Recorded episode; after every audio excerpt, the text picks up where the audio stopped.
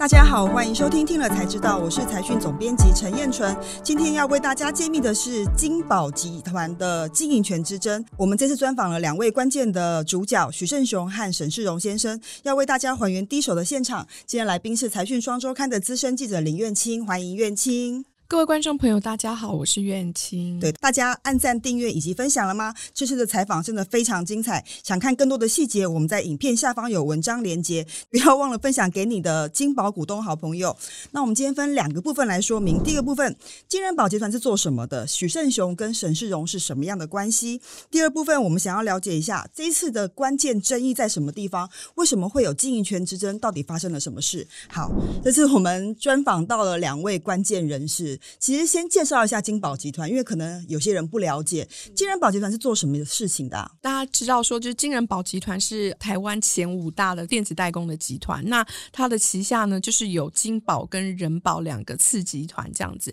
也都是在做代工的这个服务。金人宝集团加起来的话，他们的营业额上看一点多兆。所以其实严格来说，代工是台湾科技业最早发迹的根本嘛，哈的起家的这个事业，是，所以它算是很早就从台湾制造业起家，一路做到现在上兆元的代工规模，其实非常不容易的。那现在的集团董事长是这次的主角之一，是许胜雄。许胜雄大家可能也都知道，他其实也是台湾的知名企业家，其实声望非常高。所以其实这次在卷入金宝的经营权的事件的时候，他其实内心也非常的感慨。那我想这次呃，院庆是采访到了沈世荣，而且可能比较不了解沈世荣，可不可以介绍一下沈世荣的背景是什么？然后他当时是如何进入金宝集团的？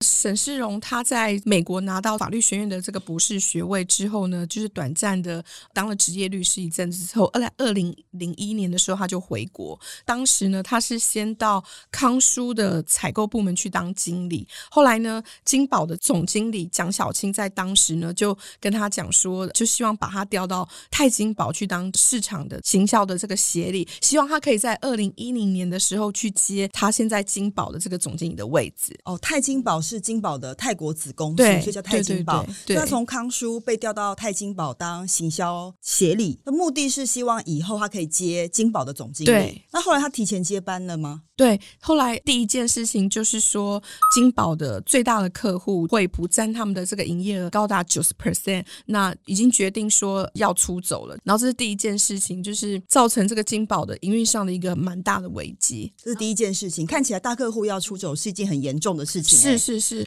对。那第二件事情呢，就是说那时候泰国的这个汇率其实波动比较大，所以呢，他们有做了一些避险的动作，可是还是让那个汇率的损失高达。两亿美金，大家可以再回去看一下，就是说那个时候金宝的这个资本额其实才三十亿的新台币。但是两亿美金就等于是六十亿的新台币，所以它几乎是吃掉了它的资本额的概念。那个苑青在内文里面写到，惠普占当时金宝的生意的营收占比是九十 percent，对，但获利占比更可怕，是一百二十个 percent。对，因为其他的事业部门是亏损。对，然后再加上刚刚你讲到的汇损，所以看起来金宝那个时候看起来是蛮危急的。是，所以他是临危受命接了总经理这个位置。对，没错。那后来他做到了吗？第一件事情就是他让惠普这个大客户留下来了，然后第二件事情呢，他也积极的去扩张，就是在泰国跟菲律宾的代工的事业版图这样子，然后就让金宝的这个营业额的成长就是。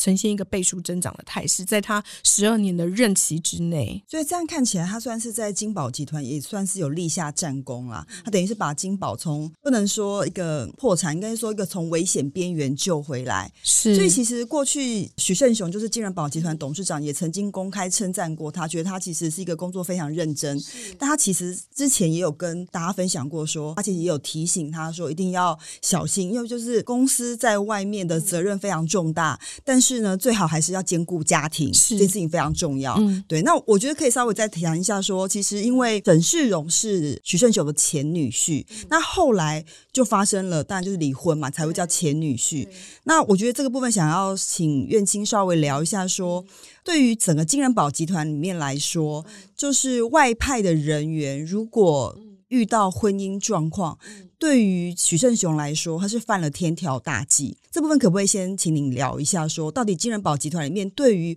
外派人员的规范，甚至对婚姻的想法是什么？因为其实徐董事长在这次的采访当中，他其实也有特别的提到说，金宝在很早的时候就开始国际化了。那国际化的话，就是需要把台干派到国外去，然后驻地去做一些管理。所以那时候他就在宣誓大会的时候，他就跟大家说，呃，希望外派的人员一定要做到一件事情，就是不要搞到家庭破裂。这是他当初设下来的一个天条，这是一个企业规矩了。我觉得这是企业文化里面规定员工或干部。对于家庭的重视，我觉得这是其实是很多企业都致力的方向。就是说，当一个企业在国际化的过程中，员工难免会外派，但公司如何保障员工在外派之后的家庭生活，还是能维持一定的平衡点？那我想许胜雄的想法就是认为，不管你怎么样外派，在后面如何打拼，都要兼顾到家庭。所以这次在我们采访中，我觉得苑青可能也可以分享一下，说其实沈世荣对于。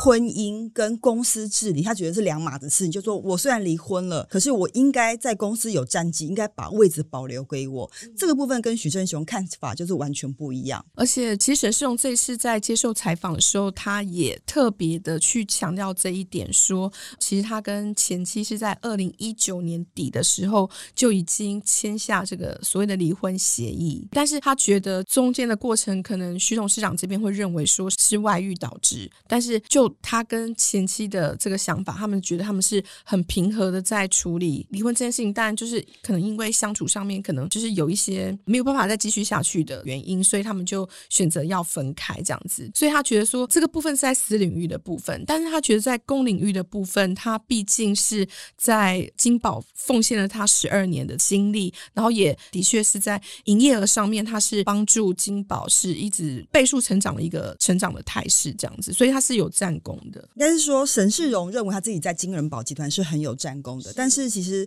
我们在采访许胜雄的时候，他其实给我们另外一种说法：家务事外人是非常难论断的，但是公司治理是可受公平的。所以其实这次我们针对好几个问题，都有把它详列出两造的说法。其实读者可应该可以自己细细的去阅读跟判断，说到底同一件事情两边的说法是怎么样，都都放在我们的影片下方的链接，可以让读者或者是观众去看。好，接下来进入我。我我们第二个部分就想要了解一下，为什么这一次事件会引发关注？是因为沈世荣在今年的股东会之前，他提出了董监事的名单，他还找来了知名的公司经营权的律师梁怀信，他打什么如意算盘？金宝的经营权会因此而有改变吗？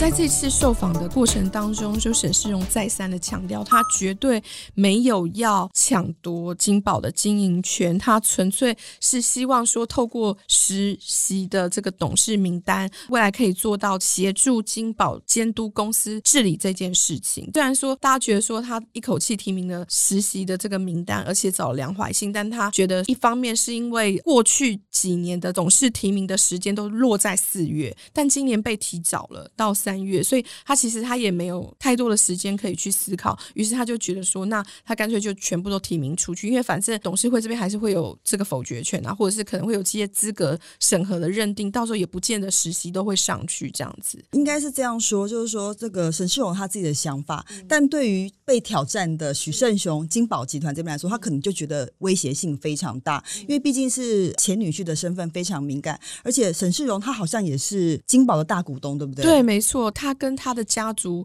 在金宝这边的持股就超过了七 percent 以上，所以他带以大股东的身份提出质疑。那我觉得这次比较特别是说，他一连提出了好几个他认为在公司治理上不透明、不公开的事情来挑战这现在的经营者。那当然就是剑指他的前老丈人许胜雄先生。但其实这次我们这个并成了意见之后，发现其实有很多的说法，其实有点都不拢啊，就有点各说各话的味道。譬如说。针对这个到底金宝有没有违法处置群创的股票，其实两造的说法就相当的分歧。对，但我觉得像这样的东西，最后还是要回到主管机关来决定，来判断说到底是谁对谁错。包括这个他这个沈世荣，他也质疑说许介立他利用虚职来领库藏股。事实上，金宝集团都有完整的说明，说明说到底过程是怎么样。那我觉得我们也都有详细的报道在下面的链接，观众可以自己去观看，我们就不赘述了。因为毕竟有时候我们在转述的过程中，就媒体立场来说，我们就是把这个两造说法各自铺成，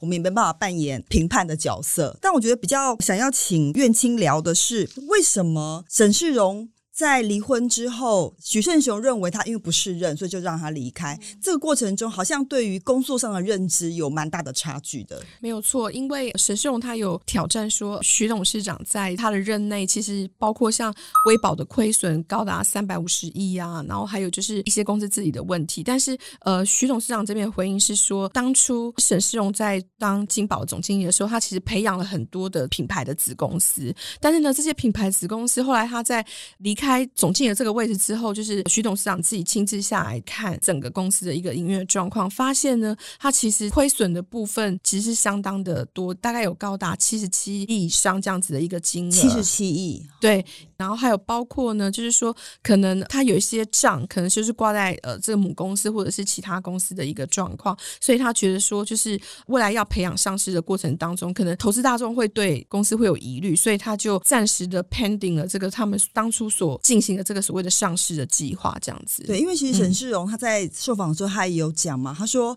他认为啦，他认为许胜雄先是逼退了他总经理的位置，然后接下来连他原本允诺让他管品牌公司，或是要让子公司上市的计划，也都全部有点类似像言而无信这样子的情况。但事实上，许胜雄这边就是金宝集团，他也有提出完整的说法，因为他认为这些公司经他了解之后是不适合上市，他是基于保护投资人的权益。的关系，所以这边也变成说，两边对于事情看法都不太一样。这也包含说，到底品牌公司是不是需要砸钱投资，还是直接看绩效，对不对？是就是就有点各说各话。然后我觉得，其实从某个角度来看，看你要放在多长的时间，你放在这段时间内，可能看起来短时间花了很多钱，但是你如果拉长赚了钱之后，可能又觉得好像又是应该的。是，所以其实我们这这次采访那个许胜雄的过程中，他也讲，他就说，有时候啊，夫妻吵架就是不能乱说。话，因为有时候会变得没有理性，而且变得各说各话。没错，所以其实我们在采访许正雄的时候，他也讲，他说他觉得有点惭愧啦。他就说，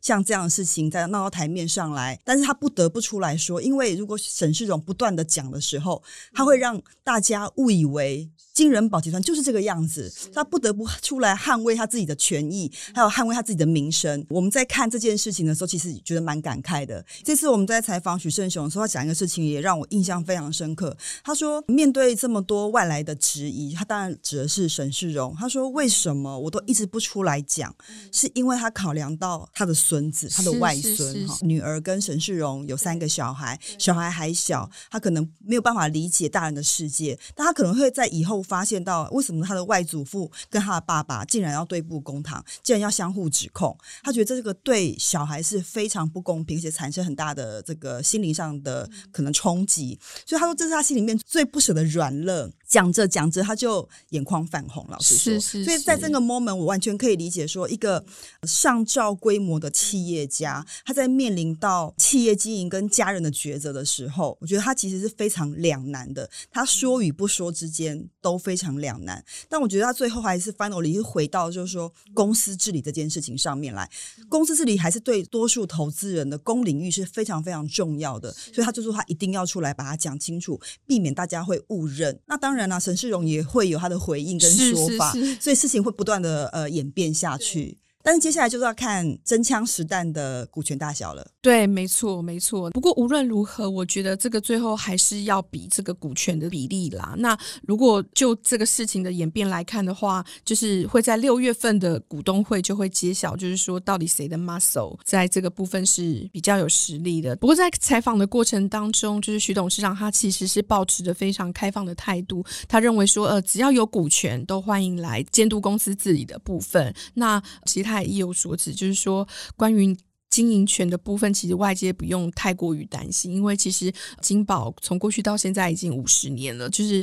彼此的这个交叉持股其实是非常的绵密，对，所以在这个部分来讲的话，他就等于算是留下了一个伏笔，这样子。了解。事实上，我们在采访许胜雄的时候，我们就稍微聊一下，他就说这是他的人生考验。你可以想象说，他一个近八旬的资深企业家、成功企业家，他还常常最晚下班关门回家。你看，他都拼到现在哈。我觉得一个企业家要成功真的不容易了，所以我们也希望从公司自己的角度，让这个集团可以继续经营下去。没错。好，今天非常谢谢苑青的分享，也感谢大家的收听。YT 的观众，请别忘了帮我们按赞、订阅以及分享。听 Podcast 的朋友，请别忘了给我们五颗星，也可以留言哦。听了才知道，我们下次再见，拜拜。